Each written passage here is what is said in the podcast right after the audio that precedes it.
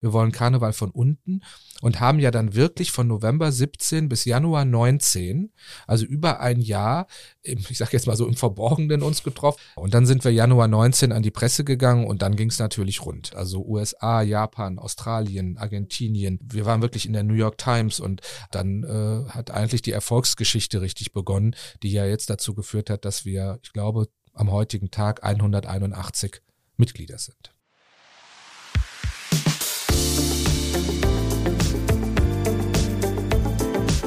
Talk mit K.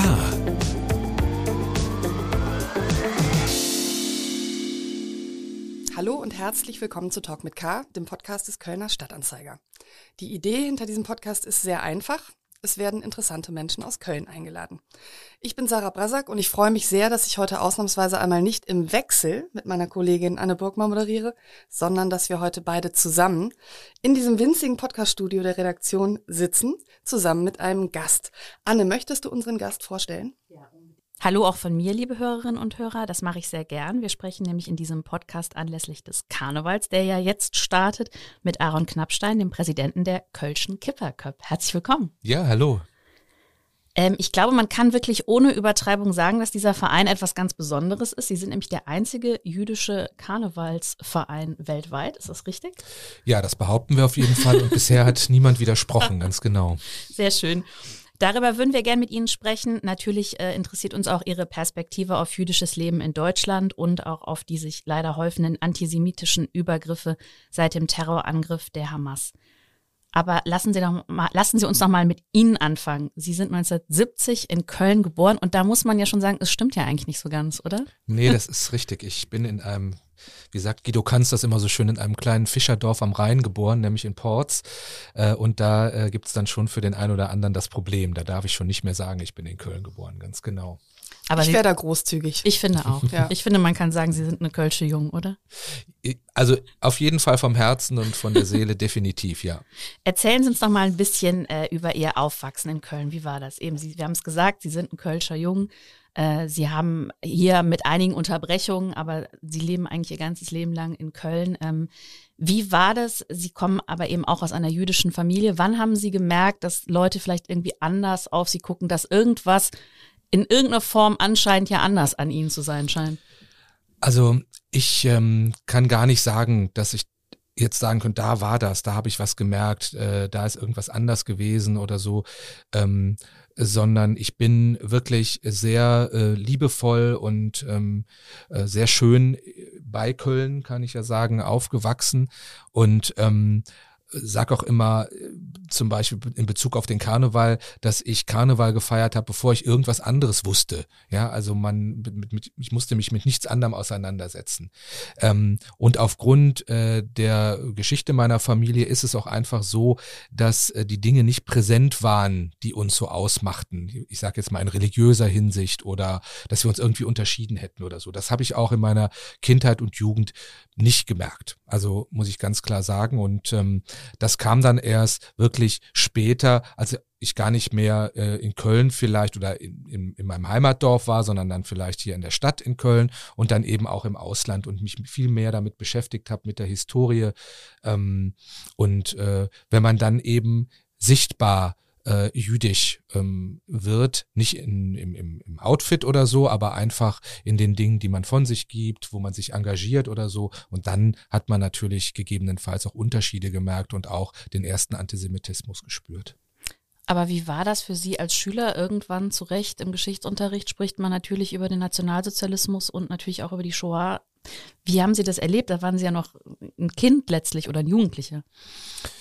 Ja, also ich habe mich, äh, ich weiß, ähm, auf dem Gymnasium, wo ich war, da habe ich mich dann schon engagiert. Es gibt auch Dinge, die frisst man trotzdem in sich hinein. Also die ähm, erzählt man nicht und die gehen nicht raus. Ich äh, hatte an meinem Gymnasium einen einzigen anderen Schüler, von dem ich wusste, dass er jüdisch ist und äh, wir hatten so ein bisschen so eine Connection. Der war aber viel jünger als ich. Das äh, ist ja dann, wenn man, ich sag mal, Jugendlicher ist ja auch ein bisschen schwieriger, schon wenn dann so ein, zwei, drei Jahre dazwischen sind. Aber trotzdem haben wir uns irgendwie connected. Ähm, und ich habe mich dann also ich bin halt einfach so, das, das hat doch äh, meine Mutter immer gesagt, der Junge hat zu allem was zu sagen und so. Und ich, ich muss dann raus damit. Ne? Und äh, war auch immer sehr engagiert in der Schulzeit ähm, ob das jetzt äh, die Schülervertretung oder so war. Und dann eben, als zum Beispiel der Golfkrieg dann kam, ähm, bin ich auch ganz äh, radikal auf die Straße gegangen und habe ähm, da auch äh, für äh, Israel und äh, gegen die Angriffe äh, demonstriert. Und ähm, dann hat man eher Dinge gemerkt. Ne? Also ich hatte dann zum Beispiel auch schon mal ein aufgesprühtes Hakenkreuz auf meiner Jacke oder so. Ne? Und, ähm, aber das kam jetzt weniger aus dieser Shoah-Perspektive oder so, die ich damals schon als sehr geschichtsinteressierter einfach auch aus dieser Perspektive ähm, hauptsächlich äh, sehr professionell angegangen bin in der Schule, ähm, sondern das sind eher so diese Dinge gewesen, die in Bezug auf Israel liefen, muss ich sagen. Wir sind ja jetzt äh, im Straßenkarneval angekommen. Es ist Weiberfastnacht. Ähm, lassen Sie uns über die Kölschen Kipperköp sprechen. Die sind im Jahr 2017 gegründet worden. Ähm, wie kam es dazu? Also die ursprüngliche Idee kam eigentlich von einem Nichtjuden, muss man sagen, nämlich von Christoph Kuckelkorn, dem ähm, Präsidenten des Festkomitees Kölner Karneval, der ähm, mich und auch andere äh, jüdische Karnevalisten, die er kennt, immer wieder mal angesprochen hat und gesagt hat, hier hört mal, da gab's doch mal diesen Verein, wollt ihr nicht wieder, das fehlende Mosaikstück nennt das immer oder auch der fehlende Lappen am Lappenclown-Kostüm des Kölner Karnevals und so. Und ähm, ich sag das immer so flapsig, aber es ist ein bisschen was dran. Der ging mir so lange auf den Nerv, bis ich irgendwann gesagt habe, gut, jetzt rufe ich die anderen mal an, die ich jetzt gar nicht so persönlich kannte. Ich habe einen äh, jüdischen Freund, der auch sehr aktiv im Karneval ist, der auch heute ein Vorstandskollege von mir ist, der Volker Scholz-Goldenberg. Aber die anderen kannte ich nicht so. Und Sie waren zerstreut in unterschiedlichen Karnevalsgesellschaften. Genau, äh, in unterschiedlichen Karnevalsgesellschaften und auch einige, die gar nicht im Karneval bis dahin ähm, aktiv waren, was jetzt äh, den Vereinskarneval angeht. Und dann haben wir uns im November 17 dann einfach mal getroffen bei einem Italiener ähm, und haben mal uns kennengelernt und haben mal geguckt, kann das denn funktionieren und so. Dann ging es relativ fix. Ne, also typisch deutsch haben wir einen Verein gegründet, also das ging wirklich ruckzuck, ähm, haben aber gleichzeitig auch, und das finde ich bis heute extrem gut, äh, gesagt, wir wollen erstmal gucken, ob das funktioniert, ob wir miteinander klarkommen. Ähm, und äh, im Gegensatz zu der, äh, den Dingen, die in Düsseldorf zu dem Zeitpunkt passiert sind. Ähm, es gibt ja dieses Jahr wieder wohl einen Toleranzwagen oder so ähnlich benannt im Düsseldorfer Rosenmontagszug. Gab es den damals auch ähm, von den christlichen Kirchen, der jüdischen Gemeinde und äh, ein, einem oder zwei Islamverbände, die sich da zusammengeschlossen hatten. Aber das war so von oben organisiert. Also das haben die Organisationen organisiert. Äh, man konnte sich da, glaube ich, für teuer Geld einkaufen, damit der Wagen auch finanziert ist. Und danach war eigentlich dieses Projekt vorbei. Und da haben wir gesagt, das wollen wir auf gar keinen Fall. Wir wollen Karneval von unten und haben ja dann wirklich von November 17 bis Januar 19, also über ein Jahr, ich sag jetzt mal so im Verborgenen uns getroffen. Nein, aber wir hatten unsere Stammtische und dann kamen wir dann zusammen. Wir sind dann auch kaum gewachsen, weil uns ja niemand kannte, so nur so Freunde von Freunden und so und sind von, ich glaube, von acht vielleicht, haben wir uns vielleicht verdoppelt oder so, sage ich mal in der Zeit. Ähm, genau, und dann sind wir Januar 19 an die Presse gegangen und dann ging es natürlich rund. Also wir dachten das auch, aber das ging richtig rund. Also USA, Japan, Australien, Argentinien, also wir waren wirklich in der New York Times und also es ging wirklich äh, absolut rund und ähm, ja, und dann äh, hat eigentlich die Erfolgsgeschichte richtig begonnen, die ja jetzt dazu geführt hat, dass wir, ich glaube, am heutigen Tag 181 Mitglieder sind. Mhm. Dazu herzlichen Glückwunsch. Sie haben ebenso en passant gesagt, äh, Herr Kuckelkorn hätte gesagt, ja, es gab da doch mal diesen Verein ähm, und wollt ihr jetzt nicht. Ähm, da würde mich jetzt mal die Geschichte dieses Vereins interessieren, auf den er da angespielt hat und der ja auch sozusagen für ihre Gründung ähm, eine Rolle gespielt hat. Genau, das ist uns auch sehr, sehr wichtig. Ähm, es gab halt ähm, einen Vorgängerverein, der sich 1922 gegründet hat das war der kleine Kölner Club, eben auch die äh, Initialien KKK, die äh, wir dann übernommen haben in Kölsche Kipperköp. Wir haben auch kurz überlegt, uns auch kleiner Kölner Club zu nennen, haben uns aber dagegen entschieden, weil wir gesagt haben, wir können niemanden fragen, ob das in Ordnung ist oder so. Es lebt niemand mehr. Ähm, und dann haben wir uns da anders benannt. Und dieser kleine Kölner Club, der ist entstanden aus einem Kegelverein. Ähm, übrigens exakt gleich wie die, die Altstädter, heute einer der großen Traditionschors in Köln, die auch aus einem Kegelsverein 1922 gegründet wurden. Und das waren, ähm, das waren äh, äh, Freunde, Verwandte ähm, von jüdischen Familien, Kaufleuten meistens hier aus Köln, die eben zusammen gekegelt haben. Das ist ja, äh, da trifft man sich auch meistens als Freunde und Verwandte, da sind ja erstmal keine Fremden dabei. Und dann sind die übergegangen halt in diesen Karnevalsverein. Und ähm, der Verein ähm, war nicht wahnsinnig groß. Wir wissen, es gibt keine Mitgliederlisten, der war auch nie eingetragen als EV, deswegen weiß man vieles so nicht. Ähm, die ganzen Infos haben wir aus etlichen Quellen zusammengetragen. Wir haben jetzt vielleicht so ein gutes, na, so 20 Leute identifiziert ähm, und die haben dann eben zusammen Karneval gefeiert. Aber auch relativ schnell, sehr professionell mit ähm, Veranstaltungen zum Beispiel in, ähm, in der Wolkenburg, die damals woanders stand, wo sie heute steht. Ähm, und da war auch das Dreigestirngast und die Roten Funken, also da gibt es Zeitungsartikel drüber. Also die waren dann wirklich auch im Karneval angekommen. Karneval wird ja eigentlich immer, das finde ich ganz interessant, man bringt das immer direkt in Verbindung mit Katholizismus. Sie sagen, das stimmt aber eigentlich gar nicht.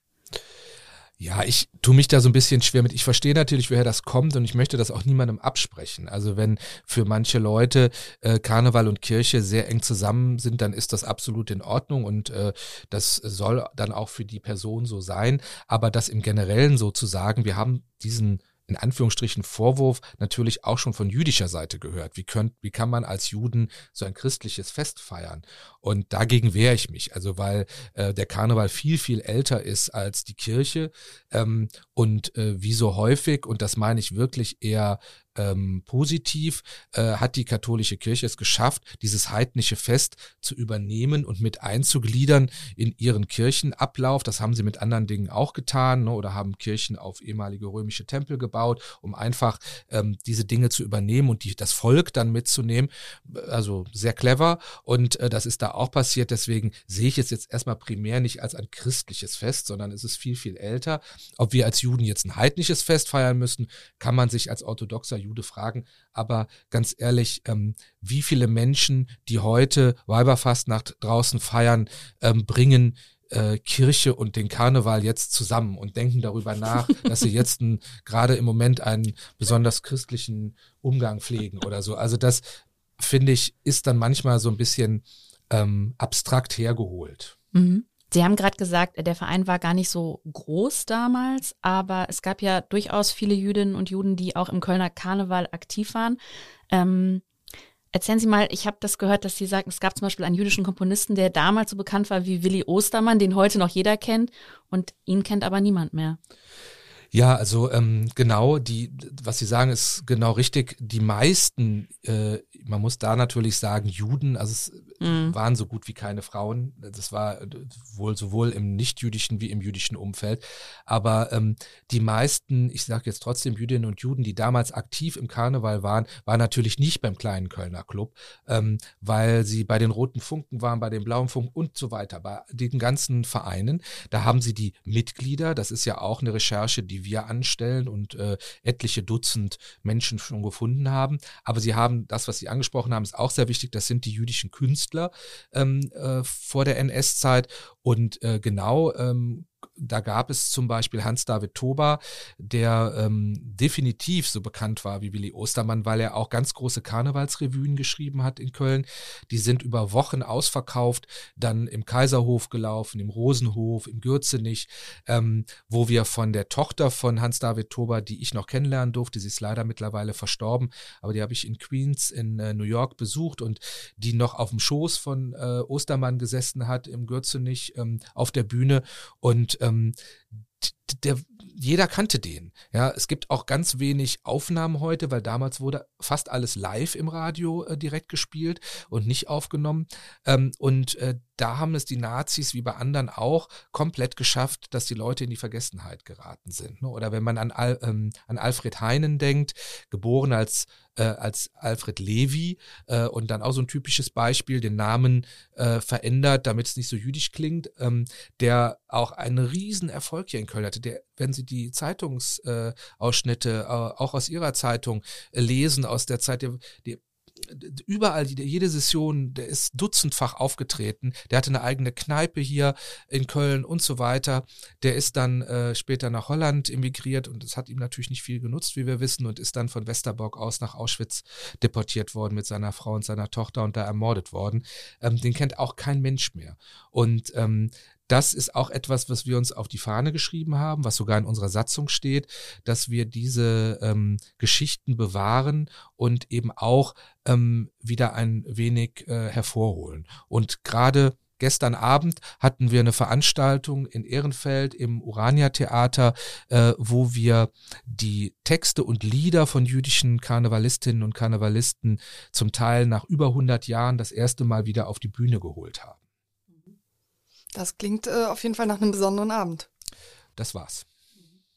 Ich würde äh, ungern voraussetzen, dass alle Menschen, die diesen Podcast hören, äh, genau wissen, äh, was eine Kippa ist. Und da das im Namen steht, Kölsche Kippa-Köp, vielleicht können Sie einfach nochmal kurz erklären, was bedeutet Kippa, warum trägt man die und wer trägt die? Ja, also ähm, die Kippa ist eigentlich ein religiöses Symbol. Also ähm, religiöse, ich, wenn man jetzt aus orthodoxer Sicht spricht, Männer, also ähm, das sind wir natürlich auch oft gefragt worden, wenn ihr Kippa in dem Namen hat, ist das nur ein Verein für Männer?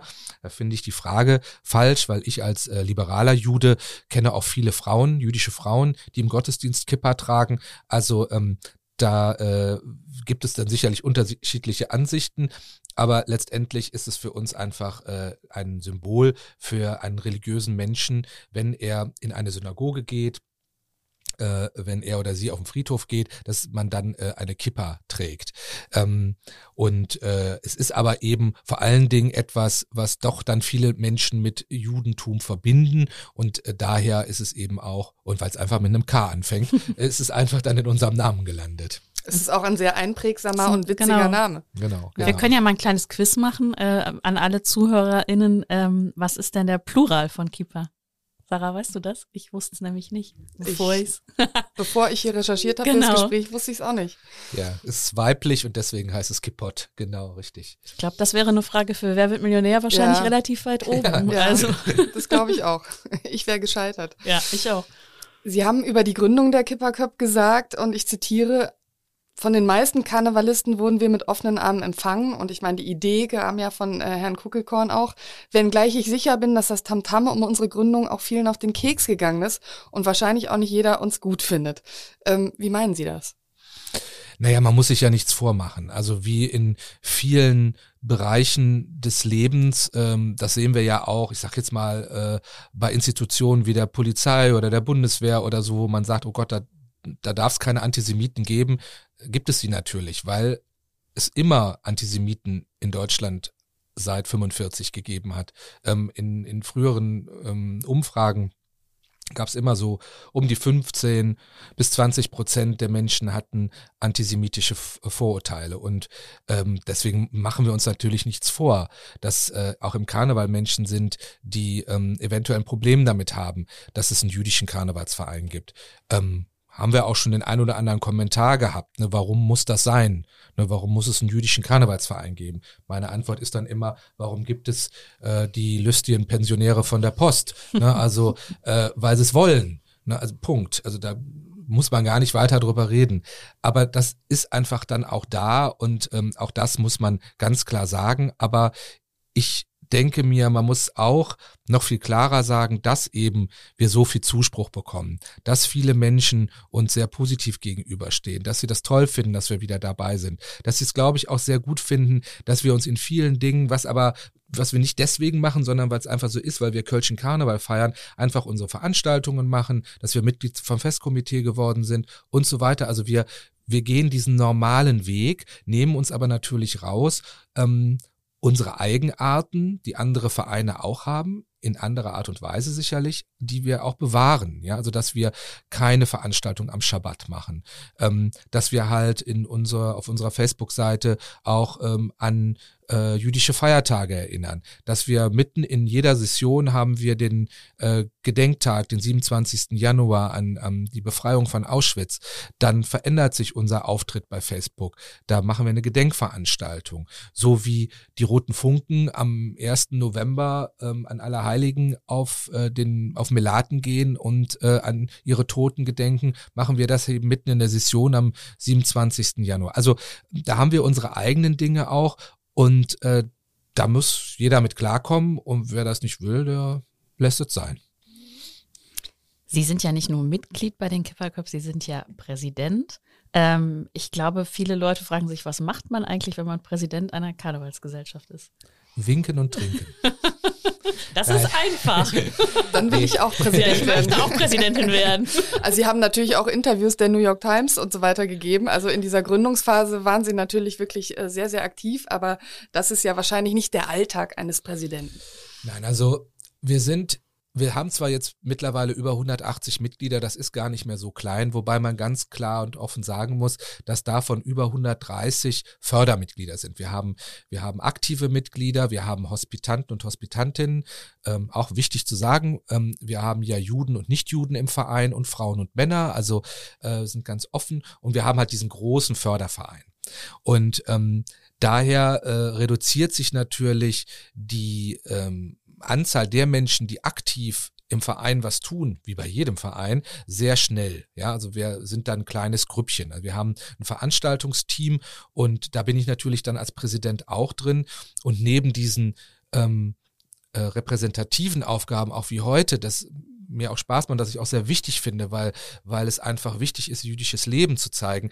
Und das ist auch meine Aufgabe als Präsident, klar. Aber gibt es natürlich ganz viel Alltagsarbeit, in der ich auch komplett eingebunden bin. Ne? Also ich, ich denke, in den großen Traditionsvereinen, da ist das was anderes. Da gibt es so viele Menschen, die dann mitarbeiten und eben auch so viel Finanzen, die bestimmte Dinge dann einkaufen können, ähm, was sehr schön ist, aber das haben wir natürlich so nicht. Das heißt, wir müssen vieles auch noch selber machen und wenn wir unsere Veranstaltungen organisieren, bin ich da natürlich komplett dabei.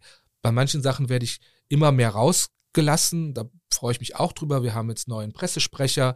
Ähm, einen Kollegen übrigens äh, von Ihnen vom WDR, der dann bei uns den Pressesprecher macht und wir haben jetzt äh, jemanden, der unsere Programmgestaltung macht, also einen Literaten, wie man im Karnevalsjargon sagt und so. Das habe ich vorher auch alles noch selber mitgemacht und das geht natürlich immer weniger, weil es dann so viel wird. Ja, und äh, daher ähm, ist es eine Kombination aus repräsentieren und arbeiten. Mhm. Sie haben das ja gerade schon gesagt, äh, es sind nicht alle Mitglieder jüdischen Glaubens, also eigentlich kann jeder, der möchte, bei Ihnen Mitglied werden. Sie haben aber auch gesagt, Sie haben schon mal Leuten gesagt, die kamen, ja, ich mag jüdischen Humor so gerne, da würde ich gerne bei Ihnen mitmachen. Denen haben Sie gesagt, ah, vielleicht seid ihr hier falsch.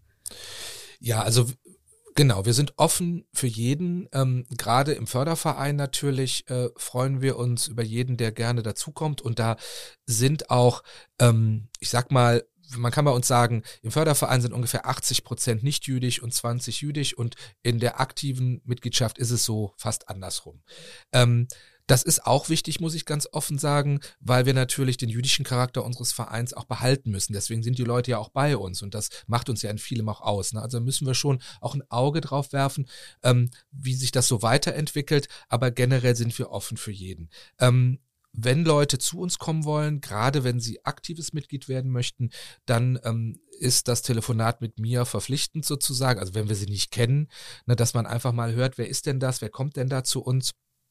Und klar, wir hatten dann schon, oder ich hatte schon Telefonate, ähm, das, was Sie ansprechen, das war jemand aus dem Westfälischen, der rief mich dann an und sagt, ja, ich will unbedingt aktives Mitglied werden, weil ich halt diesen jüdischen Humor so liebe. Und dann habe ich genau das geantwortet. Und das war auch gar nicht böse oder so, aber ich habe gesagt, dann sind Sie bei uns falsch, weil wir feiern Kölschen Karneval. Bei, bei uns gibt's kein keine jüdischen Witze auf der, äh, auf der Bühne oder so. Nicht, dass wir das nicht wollen, aber es gibt ja einfach so wenig Jüdinnen und Juden in diesem Land, dass es im Moment keine jüdischen Karnevalskünstler gibt. Also wenn wir jetzt einen hätten, würden wir den sicherlich jedes Mal buchen, weil wir uns darüber freuen würden, dass er vielleicht auch ein jüdisches Element mit auf die Sitzung bringt. Gibt es aber nicht. Daher feiern wir hauptsächlich Kölner Karneval und das muss den Leuten schon irgendwo auch wichtig sein, wenn sie aktiv werden wollen. Wenn sie Fördermitglied sind, dann ähm, gibt es auch einige, die sagen, äh, ich bin überhaupt gar kein Karnevalist oder keine Karnevalistin, aber ich finde das so super, das, was ihr macht und ich möchte das gerne unterstützen. Aber das ist natürlich für eine aktive Mitgliedschaft ein bisschen wenig. Mhm.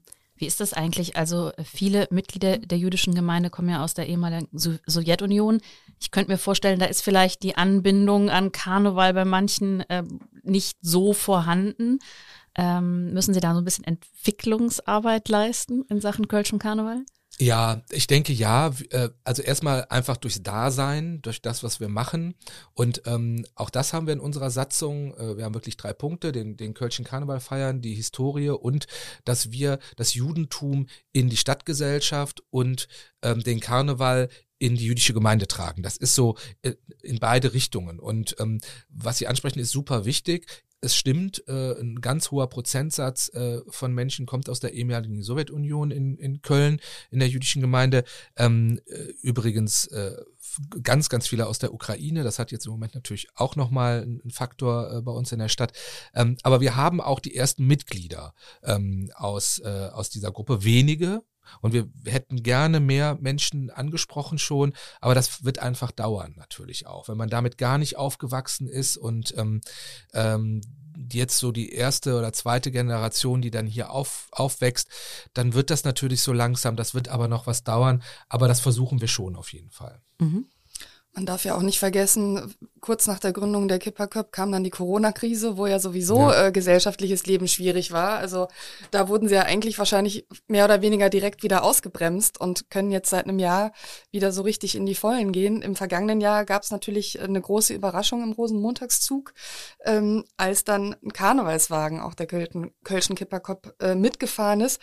Der wurde aus Sicherheitsgründen geheim gehalten. Also die Leute, die am Zugweg standen, haben den äh, dann gesehen. Sie sind mitgefahren. Wie haben Sie die Stimmung erlebt? Ähm, ja, ich muss Sie ganz kurz korrigieren. Also es war nicht unser Wagen, sondern das war der Wagen des Vereins 321, 1700 Jahre jüdisches Leben. Geplant war der 2021, weil ähm, da halt eben diese 1700 Jahrfeier war, aber eben auf Corona wurde das ja verschoben, sozusagen zweimal. Äh, und wir sind dann eingeladen worden, mitzufahren, wo wir ähm, auch sehr, sehr glücklich drüber waren, ähm, weil das war natürlich eine Sache, damit hätte jetzt niemand so schnell gerechnet. Ähm, und äh, das war ein Riesenerlebnis natürlich. Ähm, also äh, wir hatten tolles Wetter. Äh, das äh, gut, das war wahrscheinlich der längste Zug aller Zeiten. Ging ja dann von Deutz in die andere Richtung und ich weiß, An Ihnen lag's nicht? Nee, im, äh, wir waren wirklich äh, im Dunkeln dann auch wirklich erst äh, vor Ort am, am Severinstor, aber ähm, es war, es, es wurde wirklich sehr, sehr viel Positives äh, an uns rübergetragen. Und ähm, es war auch schön, dass uns der ein oder andere erkannt hat, weil genau was Sie sagen, der Wagen war geheim gehalten worden. Das heißt, oft auf den Tribünen sah man diejenigen, die die Moderation machten, die dann so guckten ne, und lasen und was ist das denn jetzt? Und, ne, und dann klar, dadurch, dass ich viel in der Presse war, hat man mich dann erkannt oder weil ich dann viel unterwegs war. Und dann gab's halt immer wieder mal dann eben auch den Ausspruch, da kommt der Vorstandswagen der Kölschen Kipperköp. Das äh, war dann nicht ganz richtig, aber wir haben natürlich auch jetzt nicht äh, widersprochen. Aber ich muss auch sagen, dass es, ähm, ich war jetzt auf dem Wagen, wir hatten auch eine Fußgruppe von 50 Personen dass es da auch äh, äh, einige wenige antisemitische Aussagen gab. Ne? Also von Zuschauerinnen und Zuschauern am Rande, die gesagt haben, von Juden will ich nix und äh, Sachen zurückgeschmissen haben und äh, macht das ja willkommen. Und so, also es gab es auch, das waren wenige, zwei, dreimal wissen wir das. Ähm, der, äh, der Leiter der Antisemitismusstelle im NS-Dokumentationszentrum ist auch Mitglied bei uns und der war in dieser Fußtruppe mit drin. Der konnte das also sofort aufnehmen immer und äh, hat die Leute auch sensibilisiert. Ähm, aber das gibt's natürlich dann auch. In diesem Jahr sind äh, die Mitglieder der Kölner Kipper Cup teilweise auf anderen Wagen verteilt. Es gibt also keinen eigenen äh, jüdischen Wagen mehr wie im, im, wie im vergangenen Jahr. Das wäre wahrscheinlich in diesem Jahr auch aus Sicherheitsgründen schlicht nicht möglich gewesen, oder? Das weiß ich gar nicht. Ich glaube, ähm, hm, bin ich vielleicht der Falsche, um gefragt zu werden. Also wenn es von unserer Seite aus wäre, hätten wir es gemacht ja, dann, dann muss man sich halt kümmern um die Sicherheit. Und ich glaube, ähm, das ist ja auch etwas, was unsere ganze Zeit jetzt so ausmacht, auch seit dem 7. Oktober. Wir bringen, wir bringen die Dinge zusammen und das sind wir auch gewohnt. Also auch in sehr schweren und schwierigen Zeiten trotzdem das jüdische Leben zu feiern. Und deswegen, wenn man uns jetzt ähm, gefragt hätte äh, frühzeitig und hätte gesagt, möchtet ihr das machen, dann hätten wir das getan unter den nötigen Sicherheitsvorkehrungen. Ähm, daher wäre das eher, glaube ich, eine Frage, die man äh, dem Festkomitee stellen müsste. Mhm. Es war ja jetzt eine finanzielle Frage auch, dass es diesen Wagen nicht nochmal gegeben hat, vor allen Dingen, oder? Ähm, nein, weil wir überhaupt nicht gefragt wurden und auch gar nicht darüber gesprochen wurde. Beziehungsweise, ich muss korrigieren, wir sind gefragt worden, weil ich möchte nicht, dass nachher jemand sagt, äh, ich habe aber, aber das war sehr spät. Also wir sprechen da von Mitte Dezember und das war dann einfach zu spät für uns, weil das muss ja alles organisiert werden. Klar wäre es dann auch teuer geworden, ähm, aber da hätte man halt dann gucken müssen, ob man das hinbekommt. Mhm. Gut, dann ist das ja eine Ansage für die kommenden Jahre von Ihnen. Ja, wir sind ja hospitierendes äh, Mitglied beim Festkomitee und solange wir nicht ordentliches Mitglied äh, sind, was jetzt glaube ich immer noch neun Jahre dauern wird, haben wir halt kein Anrecht und müssen eingeladen werden. Ähm, aber wie gesagt, wir möchten auch da und so ähm, geben wie andere Vereine auch. Also wir wollen jetzt auch nicht, dass es heißt, ja so, der jüdische Verein muss jetzt dauernd mitlaufen oder so. Ne? Das, das äh, wollen wir gar nicht. Ähm, klar ist es in diesem Jahr, wäre es ein Zeichen gewesen, ähm, aber ich kann äh, Ihnen sagen, dass Sie mich auf jeden Fall im Rosenmontagszug sehen werden. Beim Wagen des Henneschen-Theaters. Genau, ich bin eingeladen worden von der Oberbürgermeisterin mitzufahren, der das ja auch ein wahnsinnig wichtiges Thema ist, das man ja von Anfang an gemerkt hat. Und ähm, da äh, habe ich auch ganz ehrlich nicht als Aaron Knappstein zugesagt, sondern wirklich als Präsident der Kipperköp.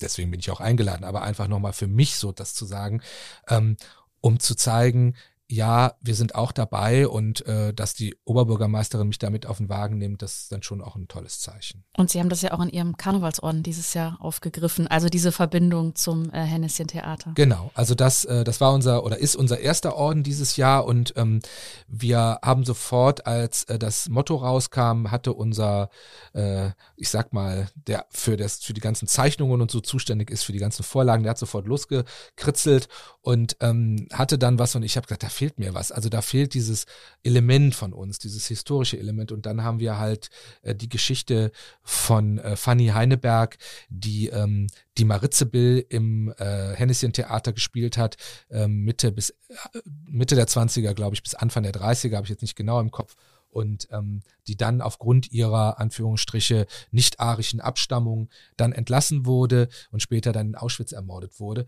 Ähm, und das haben wir zusammengebracht. Also es ist trotzdem ein, ein, ein bunter, ich sag mal, fröhlicher Orden, aber eben auch mit ihrem Bild drauf. Und das ist das, was ich eben auch sagte. Diese Dinge kommen sehr häufig zusammen und die schließen sich auch nicht aus. Ja, also ähm, dass man jetzt sagt, äh, muss man das jetzt so machen? Ja, man muss das machen, weil das sind zwei Seiten einer Medaille und ähm, man, man muss beide Seiten zeigen, ohne dass man dann in absolute Trauer und äh, Sprachlosigkeit verfällt. Mhm. Der wirklich grauenvolle Terrorangriff der Hamas am 7. Oktober ist ja wirklich eine Zäsur ähm, finde ich, also auch für die Welt äh, und hat seitdem hat sich sehr, sehr viel ähm, verändert. Wie haben Sie diesen Tag erlebt?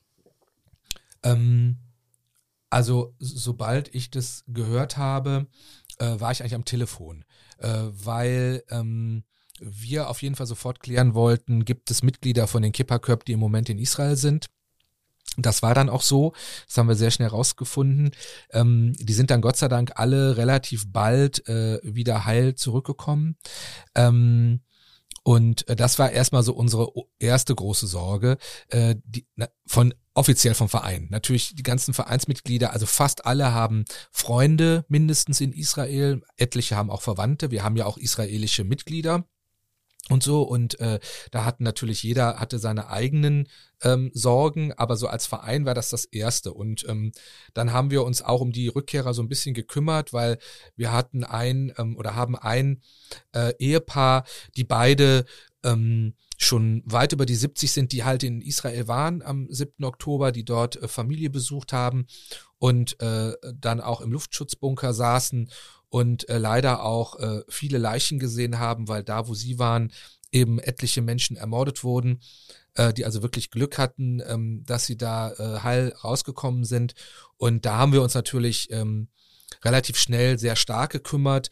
Vor allen Dingen, was ich leider sagen muss, und das ist ja auch ein, ein, ein Teil der Wahrheit, dass der Antisemitismus seitdem so wahnsinnig angestiegen ist, die dann auch sofort zu Hause hier äh, eine sehr böse antisemitische äh, Geschichte erlebt haben.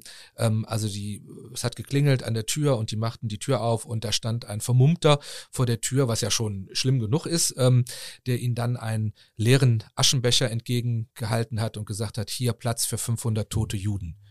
Und ähm, das äh, war etwas, was uns sehr geschockt hat. Also wir haben als Verein haben wir so gut wie gar keinen Antisemitismus seit dem 7. Oktober erlebt. Äh, wir haben so ein paar Kommentare bei Facebook, die aber auch hm, nicht so ganz klar sind, wie sie, ne, Gott sei Dank, also es ist jetzt wirklich keine Drohungen oder irgendwie sowas. Es gibt manchmal so blöde Kommentare, aber wir haben halt eben auch mittlerweile, ähm, ich glaube, vier, fast viereinhalbtausend Follower auf Facebook. Also für so einen kleinen Verein ist das enorm. Ähm, das heißt, da passieren natürlich solche Sachen. Aber einzelne Mitglieder von uns, wie dieses Ehepaar, oder auch ein anderes Mitglied, wo die Tochter an, einem Gymnasium hier in Köln schon mehrfach Morddrohungen einer, äh, einer Mitschülerin äh, bekommen hat und so. Da, diese Dinge sind sehr stark gestiegen und darum kümmern wir uns als Verein natürlich auch so ein bisschen. Aber wie ist das? Also 7. Oktober, am 11.11. .11. ging die Session los. Ähm, haben Sie auch an irgendeinem Zeitpunkt mal gedacht, wir, wir lassen das dieses Jahr mit dem Karneval? Sie haben sich ja entschieden, am 11.11. .11. nichts zu machen, jetzt als Verein, aber Sie haben, Sie haben ja eben zu Recht gesagt, Sie müssen das immer beides irgendwie auch zusammenbringen, aber das war doch wahrscheinlich, wie Sarah ja auch sagt, so eine Zäsur, dass man doch vielleicht einen Moment lang denkt, ich kann da keinen Karneval feiern.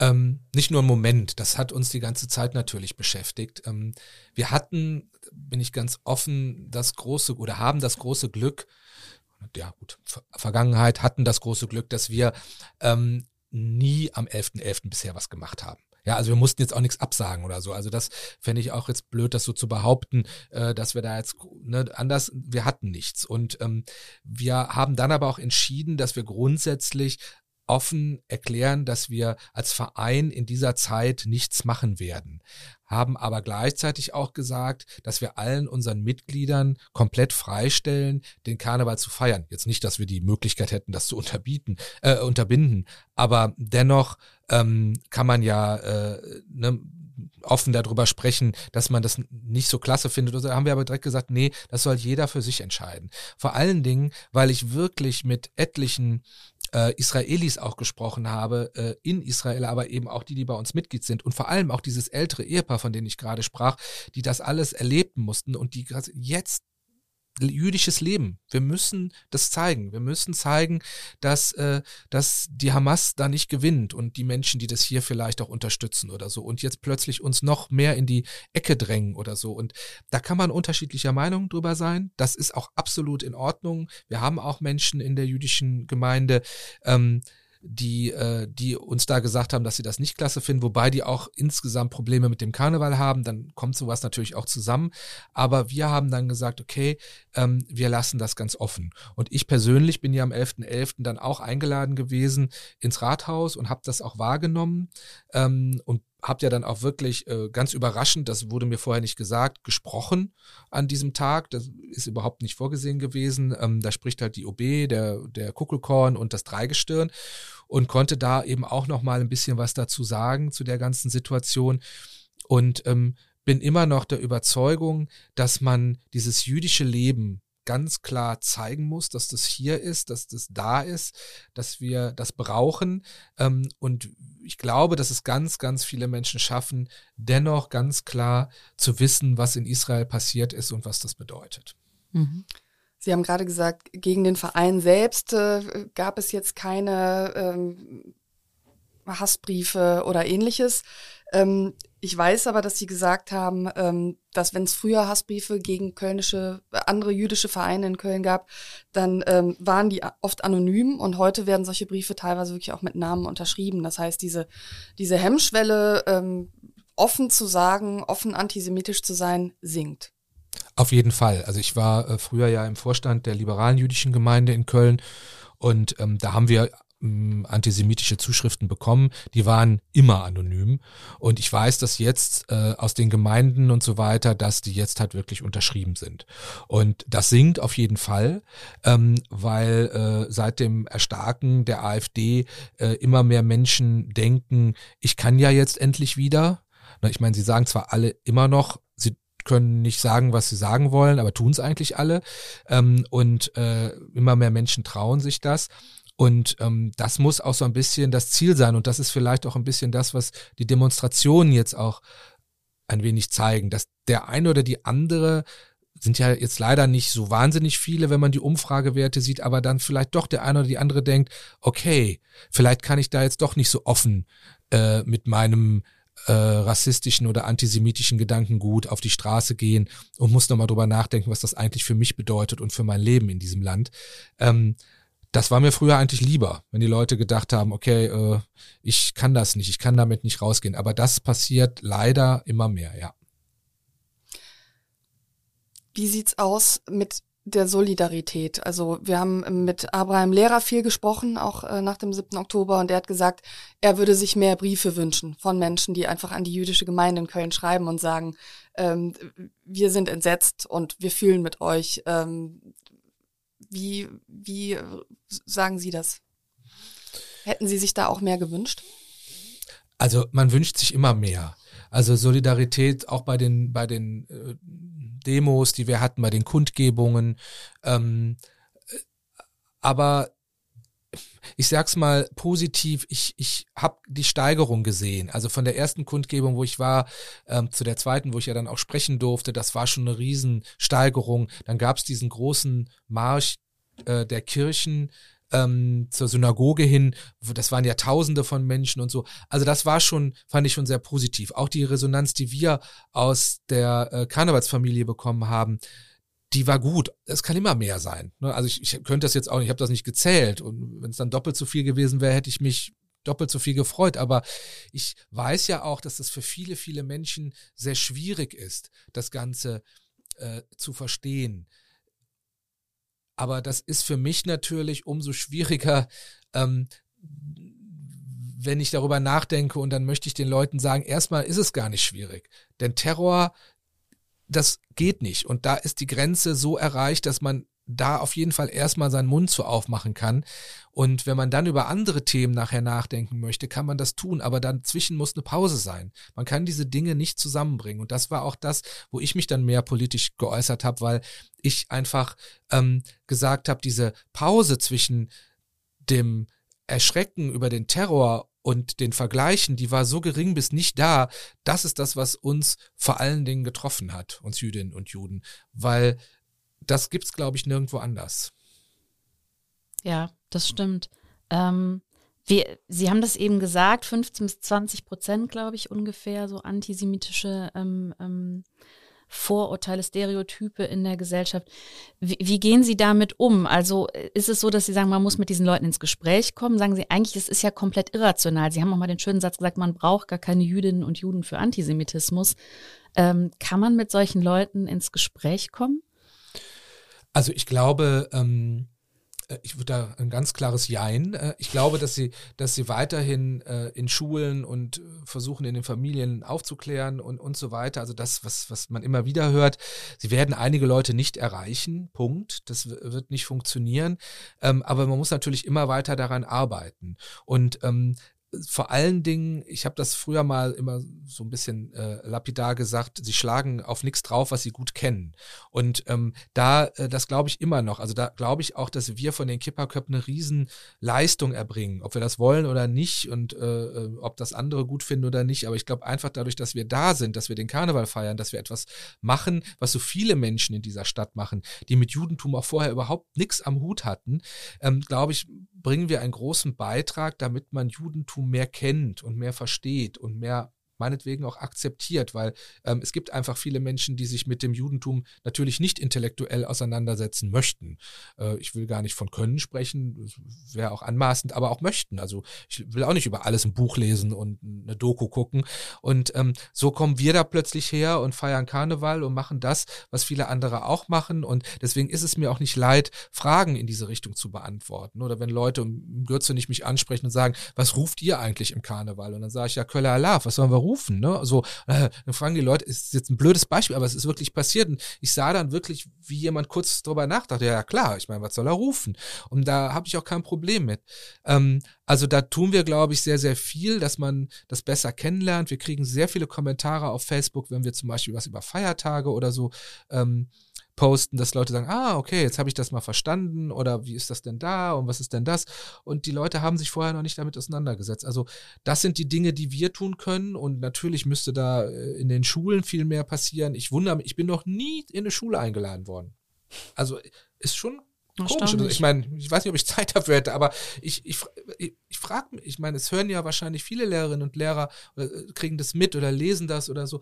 Äh, ne? Also das ist doch ein Zugang für Schülerinnen und Schüler der Karneval. Mhm. Viel eher als die Shoah mittlerweile, sicherlich. Und ähm, äh, warum passiert das nicht? Ne? Das ist irgendwie interessant, weil ich glaube, dass man da die Leute eher abholen kann. Ne? Und, ähm, und das äh, ist etwas, was man, was man tun kann. Mhm. Ich glaube, wir reden dann sagen wir mal, wenn wir von 20 Prozent reden, wir vielleicht von 5 Prozent, die man da erreichen kann. Aber das ist ja schon eine große Masse an Menschen. Mhm.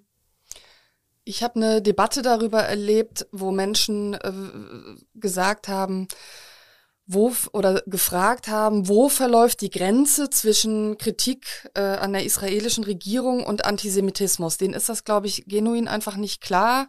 Und sie wollen äh, sich auch, glaube ich, mit Jüdinnen und Juden solidarisieren und fragen sich, wo da die, die Grenze ist. Was würden Sie antworten, wenn jemand Sie so fragt? Hm. Also wie ich gerade sagte, verstehe ich, dass viele Menschen ein Problem haben, diesen Konflikt äh, im Nahen Osten, diesen jetzt Krieg, aber jetzt mal generell, was dahinter steht, zu verstehen und zu verarbeiten und zu begreifen. Das geht mir auch oft so.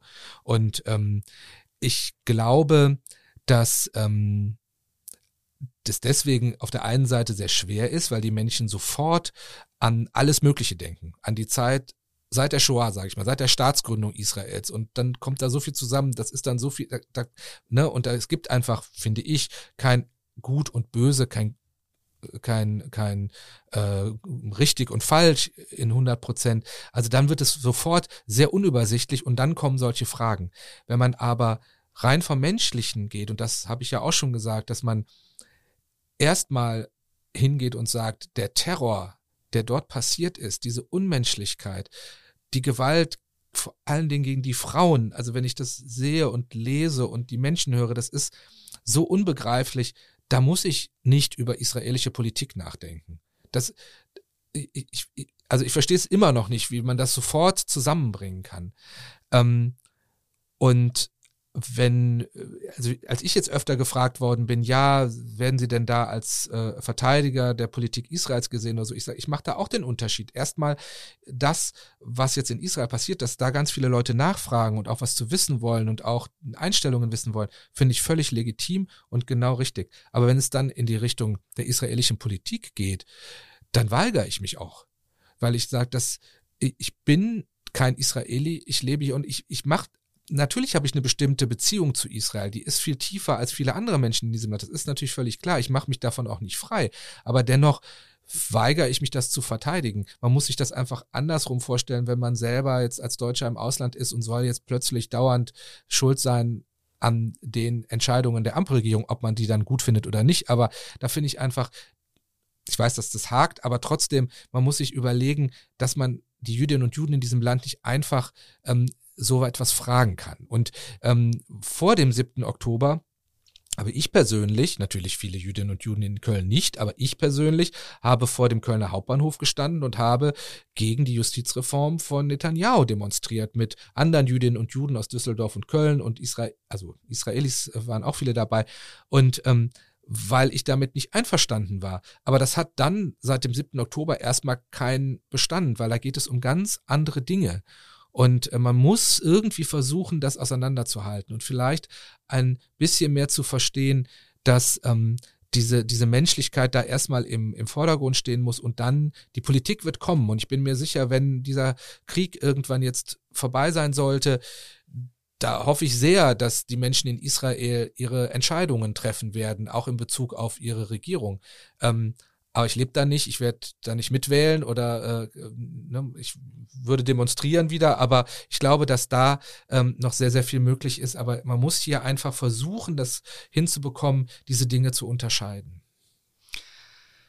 Gut, Schulhof Walter zählt ja auch zu den Stimmen hier in Köln, die äh, sehr unermüdlich über jüdisches Leben informieren. Und die hat gesagt, also wir werden immer für die Politik Israels verantwortlich gemacht, selbst dann, wenn wir wie ich in Israel gar kein Wahlrecht haben. Und das verstehe ich bei Ihnen jetzt auch so, dass Sie sagen, das wäre vielleicht schon mal eine Überlegung, dass man sagt, ähm, diese Dinge einfach mal zu trennen. Ja, man muss das auf jeden Fall versuchen. Ich weiß, dass das manchmal schwierig ist, weil eben auch viele Jüdinnen und Juden über Israel reden, da sehr viele Beziehungen haben, Verwandte haben oder so, aber trotzdem muss man versuchen, ähm, äh, das definitiv zu unterscheiden. Und ähm, ich, wir hatten jetzt im November, es gibt im November immer den großen äh, Galaball der Vizo, dieser Frauenorganisation, die sehr, sehr viel Gutes macht in Israel und zwar ähm, äh, jenseits von jeder Religion. Die machen, haben so Kitas und Grundschulen, also da sind alle Religionen vertreten. Und ähm, wir hatten dann nach dem 7. Oktober, mussten die natürlich alles umstellen und wir hatten einige Gäste eingeladen für diesen Ball. Und da war dann ein Ehepaar aus Köln, die sagten dann, nee, wir kommen nicht mit zu dem Ball, wir wollen nicht die äh, Politik Netanyahus unterstützen. Und dann sitzen sie da erstmal. Es geht hier um den Galaball, um für Kinder zu sammeln. Und das sind äh, diese, dieses Ehepaar, das waren zwei Anwälte hier aus Köln, dann denke ich mal, die müssten es eigentlich verstehen. Und da fangen sie wirklich ganz vorne an. Das ist äh, wirklich ähm, sehr zermürbend auch. Wir haben eben schon drüber gesprochen, diese 15 bis 20 Prozent der Deutschen, die äh, antisemitische Einstellungen haben. Wir sind ja hier auch ein, ein, ein Bildungspodcast und Sie arbeiten ja auch beim NSDoc ähm, und, und befassen sich sehr, sehr viel mit dieser Thematik. Vielleicht können Sie mal drei, vier Beispiele dafür geben, wo Sie sagen, sozusagen das kennzeichnet Menschen, die antisemitische Einstellungen haben. Puh. Das ist also was für Äußerungen oder Annahmen sind das? Naja, also diese, diese Weltbeherrschungsthese äh, kommt auch in Deutschland immer wieder auf, ne, dass die Juden, äh, weiß ich nicht, die Presse, die, äh, was wir da alles äh, in unserer Hand haben, ne, und äh, das widerspricht sich ja dann auch manchmal, ne, so solche Sachen. Also das ist auf jeden Fall äh, ein, ein sehr großes Thema. Das ist ja auch in den letzten Jahren durch ähm, ja, durch die ganzen Fake News und was äh, man da drunter so zu verstehen hat, äh, dann auch nochmal alles äh, angestiegen. Und das ist eine, eine sehr, sehr große äh, Geschichte. Dann die wirtschaftliche Macht, die auch natürlich ein Teil von dem ist, aber die nochmal extra herausgehoben wird.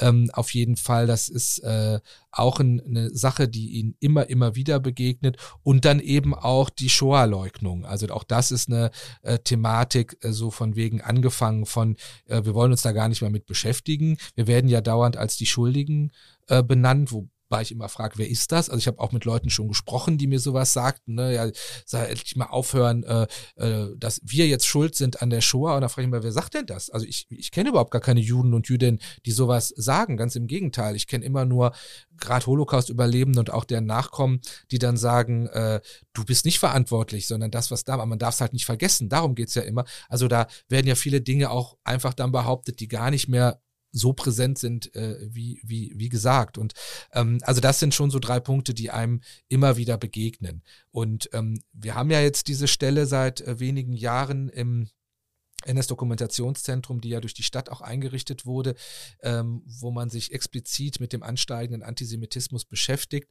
Und ähm, da kann man wirklich äh, sehr, sehr viele, die machen so einen Jahresbericht und wenn sie das lesen, dann äh, sieht man erstmal, was in, auch in Köln alles passiert, von Schmierereien angefangen bis eben zu Beleidigungen und auch tätlichen Angriffen.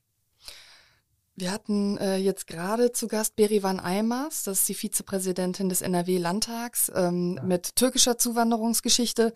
Und wir haben über die ähm, Korrektivrecherche gesprochen. Also dieses Treffen in Potsdam, mhm. wo es um, um Remigrationspläne ging und wo sie gesagt hat, ähm, das Bekanntwerden dieser Pläne, die da besprochen worden sind, hat bei vielen Mitgliedern jetzt auch der türkischstämmigen Community, zum Beispiel in Köln, wirklich zu einem Schock geführt. Also äh, die dann auch gesagt haben, gut, ich bereite mich eigentlich auch so ein bisschen darauf vor, was passiert, wenn die AfD noch stärker wird und ähm, muss ich dann dieses Land verlassen, aber auch Stimmen aus dem Ausland, die gesagt haben, seid ihr noch sicher in Deutschland?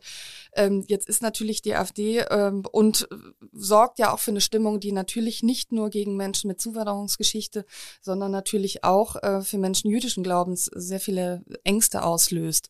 Ähm, Vielleicht können Sie mal sagen, wie äh, sozusagen die Besorgnis vielleicht auch in der jüdischen Community in Köln wächst.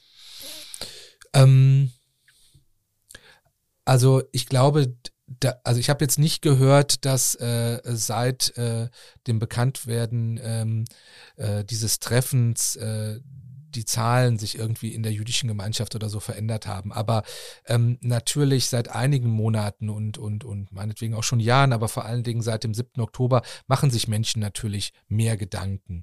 Ähm, wobei ich äh, sowohl von den Aussagen von Menschen aus der jüdischen Gemeinde als auch ähm, von den Fakt, äh, von den faktischen Zahlen jetzt der, der Auswanderung nicht sehe, dass es mehr Menschen sind, die gehen. Also ich habe ehrlich gesagt mehr Aussagen gehört von ähm, äh, auch bei uns gerade im Verein, die sagen, wir kämpfen dafür, dass wir Teil dieses Landes sind und dass wir auch hier hingehören und hier bleiben.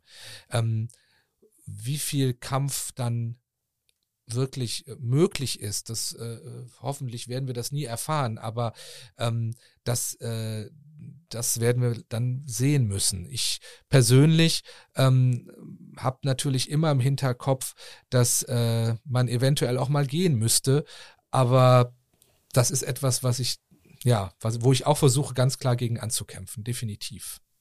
Wie schwer ist das denn, hoffnungsvoll zu bleiben? Sie haben ja zu Recht gesagt, eigentlich nach einem solchen Terroranschlag würde man ja gerade dann Solidarität und Mitgefühl erwarten. Und das war ja auch bei vielen Terroranschlägen, denken wir an den 11. September, war das total klar. Wir haben jetzt den Fall, dass Antisemitismus zugenommen hat. Und Sie haben ja auch das äh, schreckliche Beispiel dieses Ehepaars geschildert. Sind Sie da manchmal auch ein bisschen hoffnungslos oder sagen Sie, das können wir uns nicht leisten? Ja, da gibt es Situationen, wenn man mal zu Hause sitzt und über bestimmte Dinge nachdenkt, dann, äh, dass man, ähm, dass man hoffnungslos ist. Und äh, ganz ehrlich, wir haben auch schon zu Hause gesessen und haben gesagt, wie ist es denn jetzt, wenn, wenn wir gehen müssten? Gehen wir dann nach Israel oder gehen wir woanders hin? Also diese Situation gibt es. Also das will ich äh, nicht verschweigen, aber das ist eine, ein, ein ganz kleiner Teil. Es ist schon so, dass wir immer noch alle sagen, äh, es gibt halt eben eine groß, eine große Zahl an Menschen in diesem Land, die das nicht wollen. Die sind zwar oft immer noch schweigend und so, und es hat sich jetzt ein bisschen verändert, aber, ähm, aber da, da setzen wir dann wirklich ganz klar drauf, dass sich, äh, dass sich das dann doch letztendlich durchsetzt. Ähm, aber äh, natürlich dieser, dieser ansteigende äh, Antisemitismus, diese ausbleibende Solidarität, das sind schon das sind schon Tiefschläge auf jeden Fall, die, ähm, die da passiert sind ähm, nach dem 7. Oktober, definitiv. Mhm. Lassen Sie uns nochmal auf den Karneval zurückkommen. Ähm, glauben Sie eigentlich, dass der Karneval, also ihm wird ja oft gesagt, da geht es eigentlich nur ums Trinken und äh, um die Eskalation.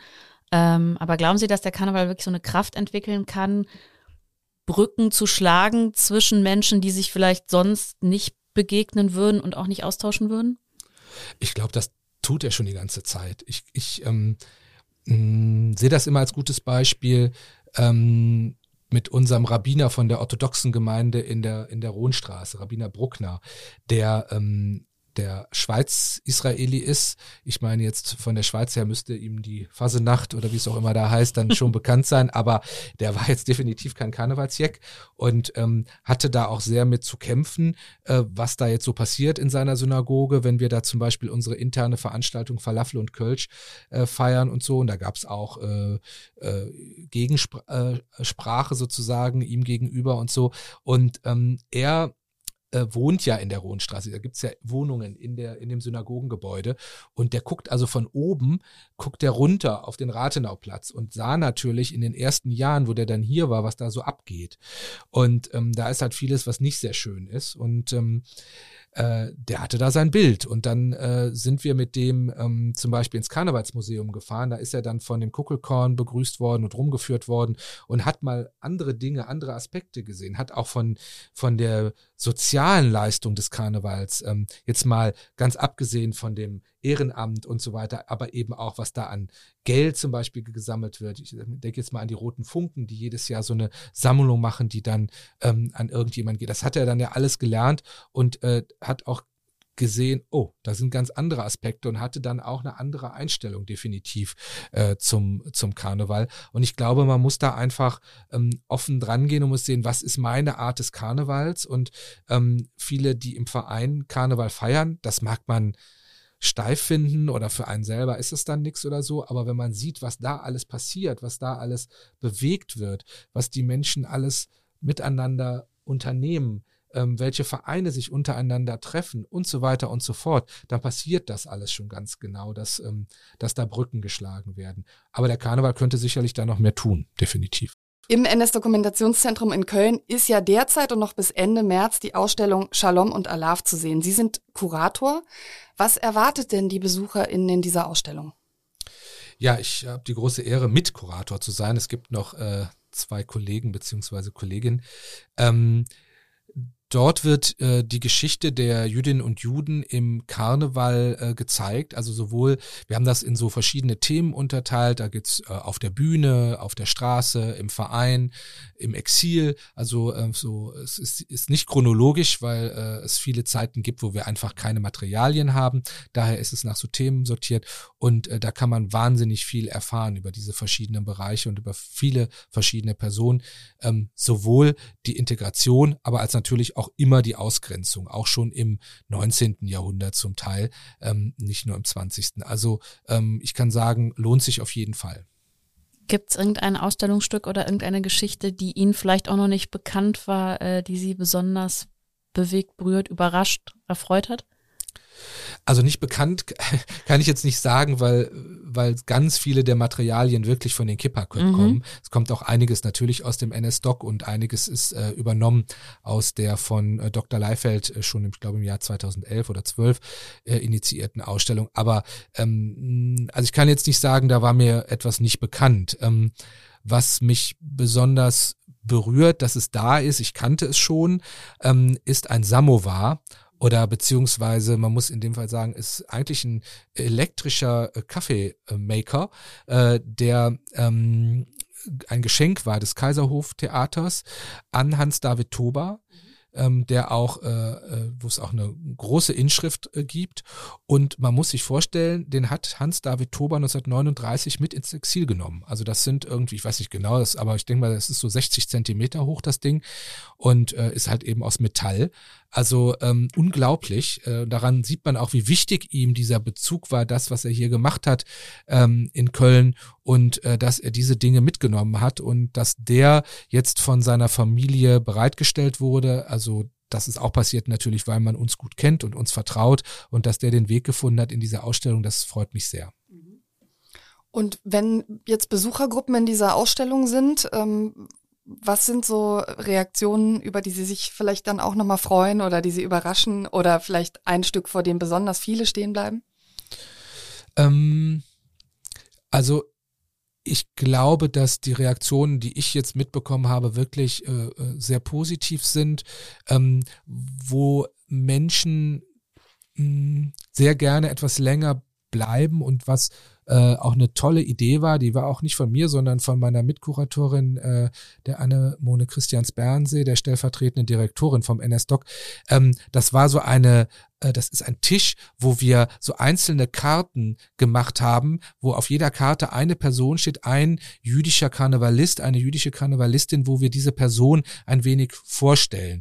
Ähm, und wo man ganz viele Menschen hat ohne Bild, manche mal ohne Daten, wo wir eben noch nicht so viel wissen und was so im, im Flow ist, also wo wir auch gerne auf weitere Informationen äh, ähm, warten und so. Und da bleiben viele vor stehen, nehmen sich einzelne Karten und gucken sich diese Person an. Und das finde ich so wichtig, wie ich das auch bei Stolperstein finde, dass man das einer Person widmet und dann eben auch sieht, plötzlich steht man vor diesem Tisch, ich weiß jetzt gar nicht, wie viele Karten das sind, ich glaube so 70 oder 80, äh, das ist dann schon eine Menge, wo man sagt, ah ja, oh, und der ist bei den Roten Funken und der war bei der Großen Allgemein und der war bei Jan von Wert und ähm, das finde ich ist, ein, ist eine tolle Reaktion, das äh, gefällt mir gut. Es gibt dann ganz am Ende des der Ausstellung gibt es ein Gästebuch, wo man reinschreiben kann.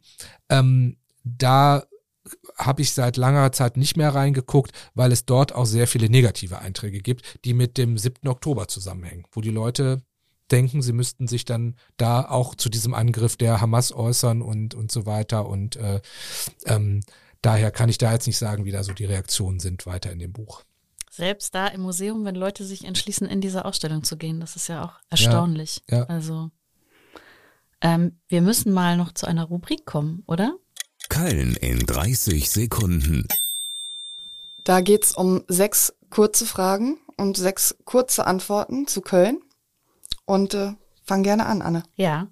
Wofür muss man diese Stadt unbedingt mögen? Für den Karneval. ist jetzt das ist die passende Antwort. Ne? genau. Ähm, wenn Sie König von Köln wären, was würden Sie als allererstes ändern? Die Nord-Süd-Fahrt verbannen. Und wo sehen Sie sonst noch äh, Nachholbedarf oder äh, Handlungsbedarf? Ja, so eine große Stadt wie Köln hat immer Bedarf, Dinge zu verändern. Ähm, und ich glaube, wenn man jetzt mal von dem, was ich gerade gesagt habe, weggeht und wirklich sagt, dass man versucht, die Menschen noch ein bisschen näher zusammenzubringen, die Stadtteile noch ein bisschen näher zusammenzubringen, das würde allen gut tun und auch eben der jüdischen Gemeinschaft. Mhm. Wie würden Sie Karneval einem Außerirdischen erklären? Äh, das schaffe ich noch nicht mal im Irdischen. Daher äh, glaube ich, äh, würde ich ihm einfach sagen, komm noch mal hergeflogen in der Karnevalszeit und schaust dir an. Das Gute ist, der könnte ja auch einfach mitfeiern und alle würde sagen, ganz super genau, Kostüm. Ganz genau. Also ich, äh, ich weiß, es soll kurz sein, aber vielleicht nur an dieser Stelle. Ähm, wir haben ja sehr viel Kontakt zu Nachfahren von ehemaligen äh, Kölnerinnen und Kölnern, die im Karneval aktiv waren und ähm, die ja zum Teil sogar gehört hatten schon vom Karneval oder so, die jetzt nicht hier geboren waren in Amerika oder in Israel oder Mexiko, aber schon mal davon gehört haben und so. Und den erkläre ich mir den Mund fusselig. Und dann waren die zum Teil ja dann hier, die sind ja von der Stadt dann eingeladen worden und waren dann als Gruppe hier und die stehen dann vor mir und sagen, also das, was du mir gesagt hast, das ist nicht annähernd das, was ich hier erlebe. Das, also es ist wirklich schwer. Ja. Haben Sie einen Lieblingsort in Köln? Ähm, das ist sehr schwer für mich. Ich bin das schon öfter gefragt worden. Ähm, nicht so nicht so wirklich. Also es fallen mir viele Ecken nicht und es gefallen mir viele Ecken sehr gut, wo ich sehr gerne bin. Aber das finde ich immer so ein bisschen eigenartig, das zu sagen, ist wirklich der jüdische Friedhof in Bocklemünd, äh, wenn ich da Führungen gebe oder so. Aber ich fahre da jetzt nicht hin, um um da zu sein, sag ich mal, weil es ist immer noch ein Friedhof. Aber wenn ich dann da bin, finde ich diesen Ort ähm, auf der einen Seite enorm friedlich und auf der anderen Seite auch so wahnsinnig aussagekräftig. Mhm. Ihr Lieblingsfädel? Boah, wenn ich jetzt nicht das sage, wo ich wohne, ne? Das, ähm, also, ähm, nee, also das Lieblingsfädel für mich ist wirklich das äh, Agnesviertel. Ja, das ist eine gute das Wahl. Das ist eine gute oder? Wahl, ja. finde ich auch.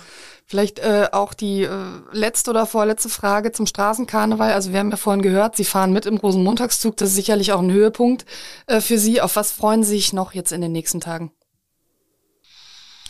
Ähm, ich äh, freue mich auf ähm, eine Party am Samstagabend, bei der ich bin, von der Stadtgarde, ähm, Colonia Heu, die ja meine Ursprungskarnevalsgesellschaft hier in der Stadt ist ähm, und dass ich einfach die Möglichkeit habe, da mal selber äh, feiern zu gehen. Und äh, bin da sehr froh, dass mich äh, der Präsident äh, Dieter Hellermann da eingeladen hat, hinzukommen, weil ich schon wieder versäumt hatte, Karten zu kaufen, weil ich dachte, da bin ich sowieso irgendwo anders. Also das ist etwas, wo ich mich wirklich sehr darauf freue, weil ähm, ja, weil ich da sehr viele nette Menschen treffen werde und ähm, ich auch sagen muss, dass ich so wahnsinnig glücklich und und und auch sehr ehrfürchtig davor bin, dass so viele Stadtgardistinnen und Stadtgardisten, ohne dass ich jemals in irgendeiner Art und Weise Werbung gemacht habe, ähm, bei den Kipperköp eingetreten sind. Also als ich dann da Präsident wurde und so weiter, sind sehr viele, also wir haben bestimmt zwei Dutzend unserer Mitglieder sind auch Mitglieder bei der Stadtgarde und das finde ich ähm, eine tolle Sache und deswegen freue ich mich auf den Samstagabend. Sie sind ja großer äh, Karnevalsbotschafter. Man muss aber sagen, in Ihrem Privatleben habe ich gehört, äh, sind Sie eigentlich gescheitert bisher, oder? Sie konnten Ihren Mann noch nicht begeistern.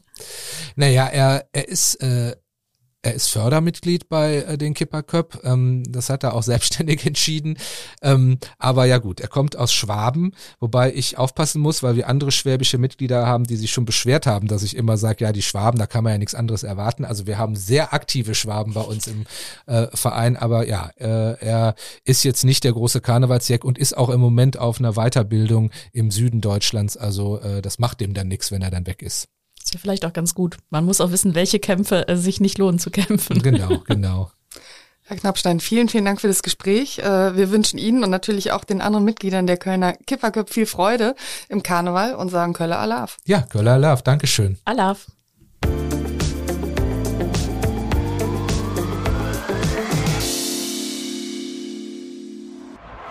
Attentat am Blumenstand, der Angriff auf Kölns Oberbürgermeisterin und die Gefährdung der Demokratie.